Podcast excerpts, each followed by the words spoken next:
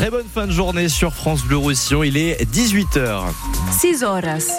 Tout de suite les informations avec vous, Baptiste Guillet. Bonsoir. Bonsoir John, bonsoir à tous. Et d'abord la météo, le temps qui sera un peu plus lumineux demain. Oui, ça sera même du grand beau demain matin. Le temps ensuite sera légèrement voilé, mais avec quand même euh, pas mal de soleil. Les températures toujours de la douceur autour des 20 degrés en pleine. La pluie, a priori, a priori, arrive samedi. Après les Français, c'est au tour des agriculteurs espagnols de crier leur colère. Grosse, grosse journée de mobilisation dans toute l'Espagne avec de nombreux blocages. Aujourd'hui, mouvement très suivi en Catalogne. Des dizaines de tracteurs ont défilé dans les rues de Gérone tout à l'heure. L'autoroute AP7 est même euh, bloquée ce soir entre Figueres et Gérone. Narcisse Poc du syndicat Unio des Pagesos est producteur de pommes et il est dans le cortège ce mardi. Notre malaise et nos revendications sont les mêmes que dans toute l'Europe. On a un excès de bureaucratie, des coûts de production démesurés, une loi sur la chaîne alimentaire qui ne fonctionne pas avec une grande distribution qui profite de la production des petits paysans. Et puis on dénonce la concurrence déloyale du Maroc. Après, dans la province de Gérone, on a deux problèmes supplémentaires. On a un grave souci avec les animaux sauvages, les sangliers et les chevreuils prolifèrent. Et puis évidemment, on a cet immense problème d'eau avec une très grave sécheresse qui dure depuis trois ans. Déjà sur une bonne partie du territoire. On n'a pas eu le droit d'irriguer la saison dernière. On a le sentiment que ce sera pareil cette année, mais en pire. Et on le répète, la circulation est très délicate sur l'autoroute côté espagnol avec ces manifestations d'agriculteurs. L'autoroute à AP7 bloquée entre Figueres et Gérone. Gros bouchon sur les déviations mises en place. Euh, côté français, si vous devez prendre, si vous devez vous rendre de l'autre côté de la frontière, sachez que la sortie est obligatoire euh, au niveau de la Jonquière. La première sortie après la frontière. Toujours pas d'issue en vue ce soir dans le conflit des éboueurs de la de Perpignan. Sixième journée de grève consécutive aujourd'hui. Discussion avec euh, PMM bloquer les agents. En appel donc désormais au préfet pour tenter de sortir de l'impasse. Les éboueurs doivent voter ce soir la reconduction ou non de leur mouvement. L'usine Omia est à l'arrêt depuis hier. Omia, ce sont ces grands bâtiments blancs le long de la D900 à Salles. On y fabrique de la craie. Eh bien, la plupart des 25 salariés ont cessé le travail depuis hier. Les accès sont bloqués. Mouvement de grève dans les sept usines Omia en France. Ils réclament les salariés notamment des hausses de salaire. C'est un rapport qui devrait faire beaucoup de bruit en montagne. À trois jours du début des vacances d'hiver, la Cour des comptes publie un rapport on ne peut plus alarmant sur l'avenir des stations de ski.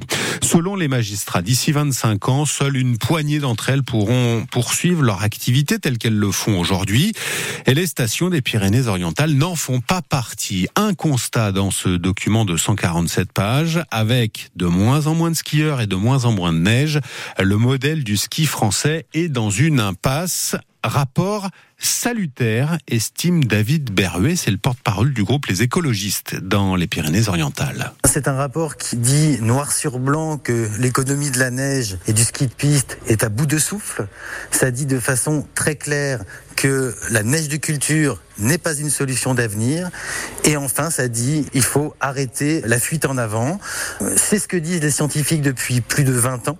C'est ce que disent les écologistes qui n'arrêtent pas d'alerter sur le sujet et on les traite d'extrémistes, en particulier dans ce département. La question maintenant, c'est est-ce que les magistrats de la Cour des comptes seront davantage entendus que les scientifiques, seront davantage écoutés que les écologistes?